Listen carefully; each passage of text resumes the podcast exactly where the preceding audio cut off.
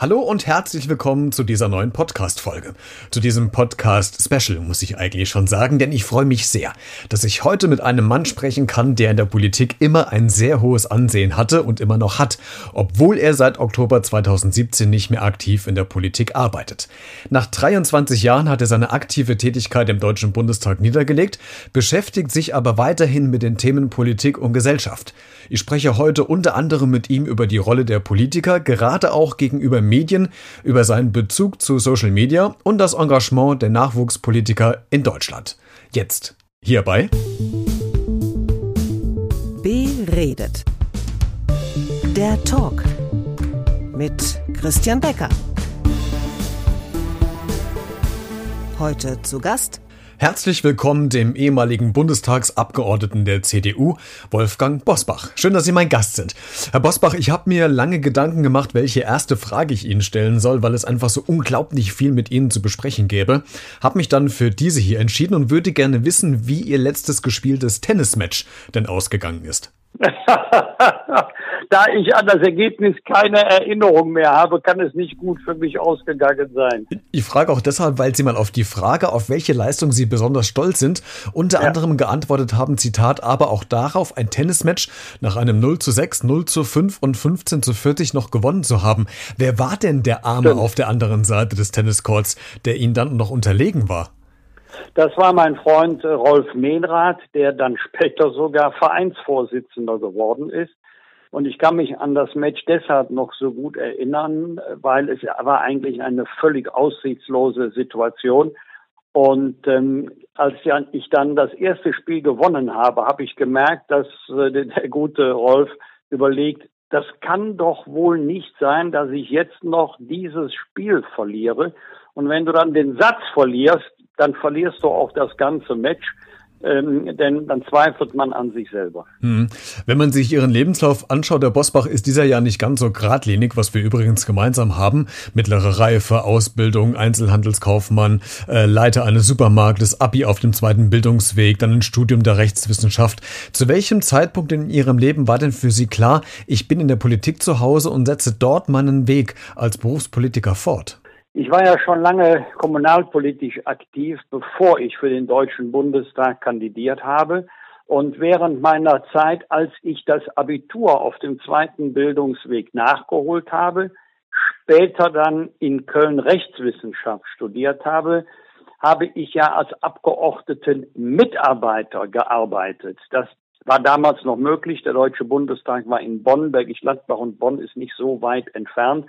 Und wenn man einem Bundestagsabgeordneten zwölf Jahre bei der Arbeit zusieht, wenn man ihm unterstützt, wenn man politisch leidenschaftlich unterwegs ist, dann möchte man auch gerne einmal selber ein Mandat innehaben. Und so war es auch bei mir.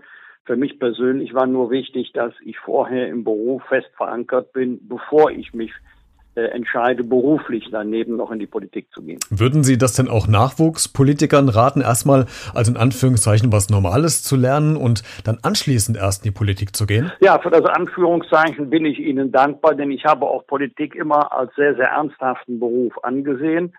Aber ich kann wirklich nur jedem raten, sich nicht wirtschaftlich von der Politik abhängig zu machen. Ähm, ich bewundere ja junge Leute, die äh, nicht nur vom Studium, sondern vielleicht sogar ohne Abschluss äh, dann schon den Sprung in die Politik schaffen. Aber ich glaube, dass es in der Politik auch darauf ankommt, dass man ein bisschen äh, Lebenserfahrung gesammelt hat. Dazu gehört auch berufliche Erfahrung.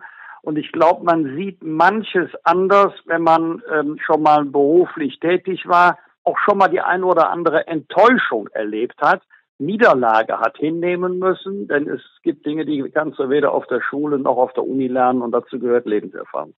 Herr Bosbach, wenn man sich die aktuell inner- und außenpolitische Situation anschaut, mit Themen wie Rechtsextremismus, gerade der schreckliche Vorfall in Halle, Klimawandel, die Krise in der Pflege, das Verhältnis USA-China, aktueller Brennpunkt Türkei und Syrien, wie sehr juckt es Ihnen denn in den Finger, doch wieder aktiv in der Politik äh, mitzumischen und mitzuarbeiten und doch irgendwie wieder zurückzukehren in den politischen Alltag?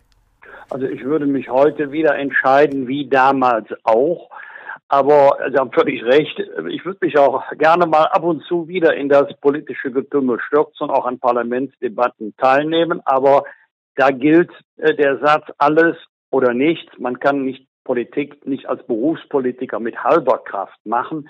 Ich habe im, in den zwei Jahren eine gewisse Distanz zur Politik gewonnen, aber die politische Leidenschaft ist ja geblieben. Ich bin fast jeden Abend politisch unterwegs. Gestern noch Wahlkampfeinsatz in Thüringen, vor gut 400 Leuten gesprochen. Also die Leidenschaft für die Politik ist geblieben. Dafür brauche ich aber auch kein Mandat. Ich als politisch interessierter Bürger habe ja manchmal das Gefühl, dass mich die vielen politischen Themen, die wir eben angesprochen haben, irgendwie überfordern, weil ich mir darüber Gedanken mache, wie soll das bitte alles gelöst und bearbeitet werden? Wie geht es denn Berufs äh, Berufspolitikern? Spüren sie auch den gleichen Druck wie beispielsweise bei mir? Oder ist das ein Punkt, wo Politiker abgehärtet sind, wo sie sagen, ah, Ruhe bewahren, das schafft man schon? Stumpft man da vielleicht als Politiker auch ein bisschen ab? Oh, ich hoffe nicht. Also wenn man abgestumpft wird, dann ist das nicht gut für die politische Arbeit. Aber man weiß natürlich um die Begrenztheit der eigenen Möglichkeiten. Und deswegen ist es wichtig, dass man sich in der Politik auch konzentriert auf bestimmte Politikfelder. Du kannst nicht von allen politischen Themen die gleiche überragende Ahnung haben, die man haben muss, um Verantwortung zu übernehmen, um Entscheidungen treffen zu können, von denen man sagt, da habe ich genügend Kenntnis, um zu sagen, da traue ich mir ein solides Urteil zu. Man muss sich in vielen Fällen auf die Kolleginnen und Kollegen aus der Fraktion, aus dem Parlament verlassen, von denen man weiß, das ist deren politische Spezialität. Also Grundkenntnisse in den zentralen politischen Fragen, die muss jeder haben, der politische Verantwortung trägt. Aber es gibt bestimmte Politikbereiche, da muss ich mich auf andere Kolleginnen und Kollegen verlassen. In der Gesundheitspolitik habe ich immer gerne gesagt, ich bin ein erfahrener Patient, aber kein erfahrener Gesundheitspolitiker. Pflege, Rente, Sozialpolitik, alles wichtige Themen. Aber ähm, mein Leben war immer die Innenpolitik und ich finde, es ist auch nicht schlimm, wenn ein Politiker sagt, wichtiges Thema, aber da bin ich nicht so fit, aber ich empfehle Ihnen, äh, Kollegen, die sich besser auskennen als ich. In der Innenpolitik können Sie mich ja heute noch morgens um drei Uhr wecken, da kenne ich mich gut aus. Da kann ich sicherlich eine vernünftige Antwort geben, aber ähm, das ist ja wie bei einem Arzt. Ich glaube, wenn zu Ihnen ein Arzt sagen würde, zu mir kommen, können Sie kommen, ich bin Augenarzt, Orthopäde, Geburtshelfer, äh, dann würden Sie auch sagen, oha, aber alle haben Medizin studiert, aber sie spezialisieren sich dann. Hm.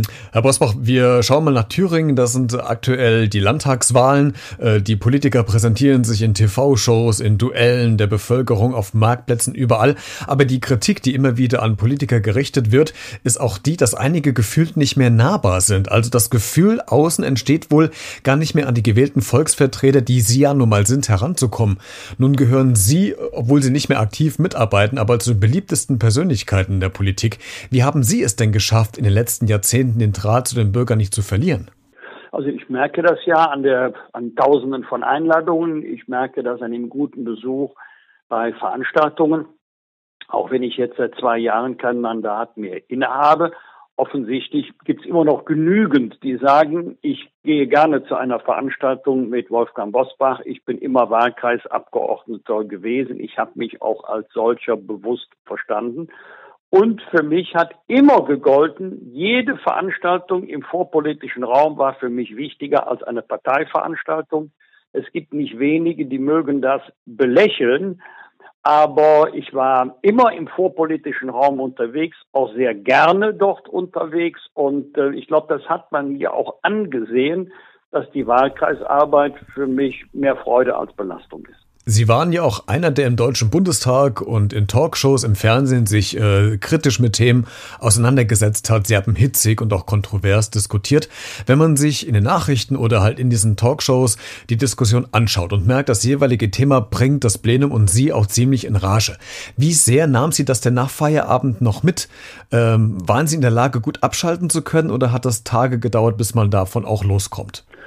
Das kam ein bisschen auf das Thema an. In der Regel war es schon so, also jetzt nicht tagelang, aber dass man danach nur schwer eingeschlafen ist, dass man sich am nächsten Tag noch mit der Sendung, mit den Themen beschäftigt hat.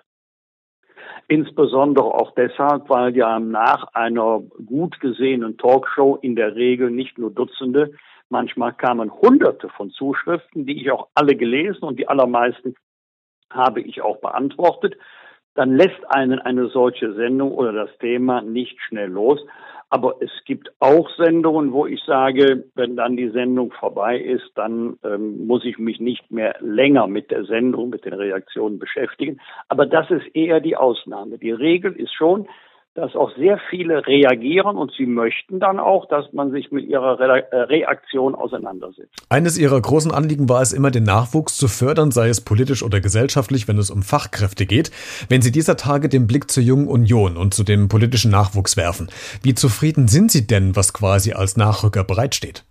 Also da ist noch viel Luft nach oben, weil ich ja selber sehe, wie schwer wir uns tun. Über, es gilt jetzt über alle Bevölkerungsschichten hinweg Menschen dafür zu begeistern, sich parteipolitisch zu engagieren. 25, 30 Prozent geben zu Protokoll, sie seien politisch interessiert oder sehr interessiert.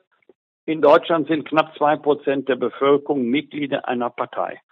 Und gerade, ich sehe das ja auch zu Hause, äh, bei, äh, bei den jungen Leuten ist es sehr schwierig, ähm, sie zu mobilisieren, obwohl ich viele treffe, die sind politisch interessiert, sind politisch informiert. Aber wenn man sagt, willst du nicht in der Jungen Union mitarbeiten oder in anderen politischen Jugendorganisationen, haben viele eine Distanz. Ich sehe das ja bei meinen drei Töchtern. Also Caroline ist ja die älteste, ist ja sehr aktiv, ohne dass ich sie dazu gedrängt habe. Die macht aus Begeisterung in der Jungen Union mit.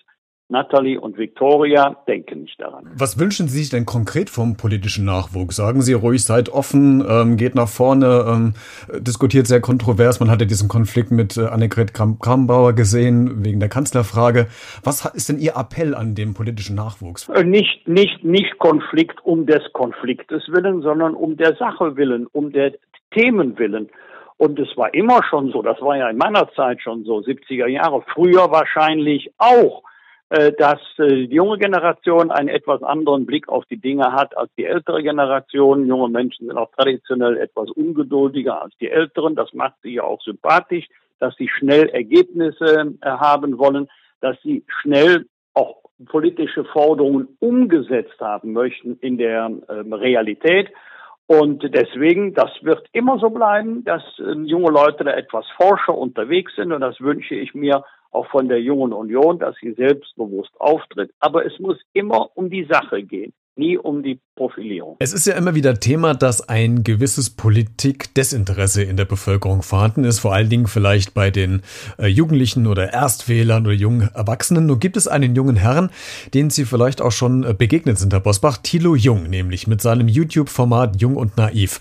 Thilo Jung zeichnet die Pressekonferenzen der Sprecher der Ministerien in der BBK, also der Bundespressekonferenz, auf und stellt diese dann komplett ins Netz. In dieser BBK scheut er auch nicht davor zurück, kritisch kritisch, manchmal bewusst sehr naiv, aber immer hartnäckig an Themen dran zu bleiben, zu fragen und man merkt, dass er damit die Ministerien zum Teil ins argumentative Schwingen, Schwingen bringt. Wie bewerten Sie denn diese Form des Journalismus und hilft das, das politische Interesse bei jungen Menschen oder bei Desinteressierten wieder zu aktivieren? Wie schätzen Sie das ein? Ach, das glaube ich schon, insbesondere deshalb, weil ich ja selber häufig genug ähm, registriere, dass doch viele Erklärungen so verschwommen sind, dass ich mich selber auch frage, was hat sich der Künstler dabei gedacht? Äh, bei, bei, ja, bei, bei vielen Formulierungen bleibt ja auch der Zuhörer ratlos zurück und dann konzentriert man sich auf die Frage, ist er jetzt dafür oder ist er jetzt dagegen? Und oftmals ähm, formuliert man ja auch so, dass man sich unangreifbar macht weil es vielen Politikern schwerfällt, sich mit Kritik auseinanderzusetzen oder Kritik auf sich zu ziehen. Also möchte man so formulieren, ähm, dass die entscheidenden Punkte vage bleiben in der Annahme, wenn ich da keine klare Haltung einnehme, gibt es auch keine Kritik. Und dass dann ähm, nicht nur junge Leute, auch Journalisten kritisch nachfragen und es genau wissen wollen, das kann ich verstehen. Wir erleben ja immer wieder, dass in den Medien Personen verbal angegriffen bzw. bedroht werden. Jüngst hat ja Renate Künast von den Grünen geklagt gegenüber Beleidigungen im äh, Netz, in Social-Media-Bereichen und musste das Urteil erstmal hinnehmen, dass es sich hier um freie Meinungsäußerung handelt. Was haben Sie denn bisher an Erfahrung gemacht und wie sind Sie äh, damit umgegangen mit Kritik, mit Reaktionen aus dem Netz von der Bevölkerung? Ähm, also erstmal für das Urteil Renate Künast habe ich überhaupt kein Verständnis. Ähm, nicht nur als Politiker, sondern auch als Jurist. Also da habe ich äh, in meinem Studium was ganz anderes gelernt. Für mich ist das selbstverständlich eine Schmähkritik, eine Beleidigung, die strafrechtlich relevant ist. Ich bin auch zuversichtlich, hoffe auch, äh, dass äh, das Urteil in der nächsten Instanz aufgehoben wird. Für mich persönlich hat gegolten, also wenn es nicht ganz schlimm war, nicht ganz böse, dann bin ich zur Tagesordnung übergegangen, aber ich sag mal so, weiß jetzt nicht mehr genau die Zahl, aber so zwei, dreimal im Jahr habe ich auch Strafanzeige erstattet, weil mir klar war, äh, so, jetzt ist eine Grenze überschritten. Ich weiß, dass man sich als Politiker sehr viel gefallen lassen muss, aber nicht alles. Und dann ging es auseinander. Die einen sind dann eben tatsächlich strafrechtlich belangt worden und die anderen haben sich entschuldigt, sehr glaubhaft auch. Und dann habe ich auch die Strafanzeige zurückgezogen, habe gesagt, das reicht mir als Erklärung, als Entschuldigung, ist in Ordnung. Das finde ich dann auch fair. Aber man muss auch Grenzen aufzeigen. Man muss auch sagen, liebe Leute, also es gibt einen Bereich, ich sag mal mitteleuropäische Umgangsformen. Es ist schön, wenn die eingehalten werden. Dann gibt es einen Bereich, wo man sagt, das geht jetzt zu weit. Und dann gibt es einen Bereich, da muss man sagen, Schluss aus Ende. Also hier muss der Rechtsstaat bemüht werden. Aber dann ist schon sehr viel passiert. Herr Bosbach, vorletzte Frage. Ich habe die Hörer im Vorfeld auch gefragt, welche Frage ich denn an Sie weitergeben soll und habe mir äh, Heiko rausgezogen. Der hat ähm, per E-Mail geschrieben, ich möchte Sie bitte fragen, wie Sie damals den Beitritt, Beitritt der DDR empfunden haben und wie Sie den Osten denn heute sehen und wahrnehmen. Das ist schon Schon deshalb eine gute Frage, weil 9. November 1989, ich wäre ja so gerne in Berlin dabei gewesen, aber meine Frau war hochschwanger. Wenige Tage später ist unsere älteste Tochter zur Welt gekommen. Und gestern Abend war ich noch auf einer Wahlkampfveranstaltung in Thüringen. Ein wunderschönes Land. Und wenn jemand sagt, ähm, wo sind die blühenden Landschaften, dann empfehle ich mal eine Reise an die Ostsee. Nicht nur Leipzig, Dresden, Görlitz, Bautzen, Krämerbrücke in Erfurt, Erningerode im Harz. Das ist ja fast so schön wie Rothenburg ob der Tauber. Ich käme nie auf den Gedanken zu sagen, das ist das Werk der CDU. Es ist eine gewaltige Gemeinschaftsleistung unseres Landes und ein Besuch in den neuen Bundesländern lohnt sich wirklich. Sehr schön. Herr Bosbach, zum Schluss muss ich Ihnen noch eine Frage stellen, weil es mich einfach brennend interessiert. Sie waren, glaube ich, 2017 zu Gast auf dem wohl äh, bekanntesten, heißesten Stuhl, nämlich bei Günter Jauch und bei Wer wird Millionär. Und bei einer DDR-Frage äh, zogen Sie ja damals den Telefonjoker und wählten die Nummer von Angela Merkel. Sie hat Ihnen ja zwar, glaube ich, eine SMS am Ende der Show noch geschrieben, aber es gab, äh, gab es denn nochmal ein Gespräch ähm, der Aufklärung? Haben Sie mit der Kanzlerin nochmal gesprochen, was Sie eigentlich vorhatten? Äh, es, es, war sogar noch etwas anderes. Es war ganz lustig. denn ich war ganz sicher, äh, das war ja besetzt bei Angela Merkel. Genau. Ich war ganz sicher, sie, sie ruft zurück. War ich ganz sicher. Ja. Und kaum hatte ich im Publikum Platz genommen, hat sie auch zurückgerufen. Ach, Aber da musste ich sie ja, da musste ich sie ja wegdrücken, oh, weil nein. mittlerweile Christoph, Christoph Daum, das ist ja ganz peinlich, wenn man die Kanzlerin anruft und sie dann wegdrückt, dann hat sie mir eine SMS geschrieben. Und ich kürze ab, sie hat mir nie gesagt, ob sie die Antwort wusste oder nicht. Das kann ich auch verstehen. Denn wenn Angela Merkel sagen würde, die Antwort hätte ich gewusst, würde jeder sagen, ja klar, jetzt kann sie es sagen. ja, Und wenn genau. sie sagt, ich hätte es auch nicht gewusst, wäre es auch nicht gut. Also da habe ich volles Verständnis für die Haltung von Angela Merkel. Ah, sehr schön. Herr Bosbach, vielen herzlichen Dank, dass Sie sich die Zeit genommen haben, um mit mir über viele Themen zu sprechen. Es war für mich tatsächlich eine große Ehre und äh, wenn ich das so sagen darf, hat mir sehr viel Spaß gemacht. Für mich war es eine große Freude. Einen schönen Tag noch. Alles Gute auch an die Hörerinnen und Hörer. Wenn du zu dieser Podcast-Folge noch etwas zu sagen hast, dann kommentiere gerne in den sozialen Medien oder schick mir eine E-Mail an b-redet.gmx.de. Bin sehr gespannt, was du zu dieser Folge sagst. In diesem Sinne, bis zur nächsten Woche und bleib neugierig.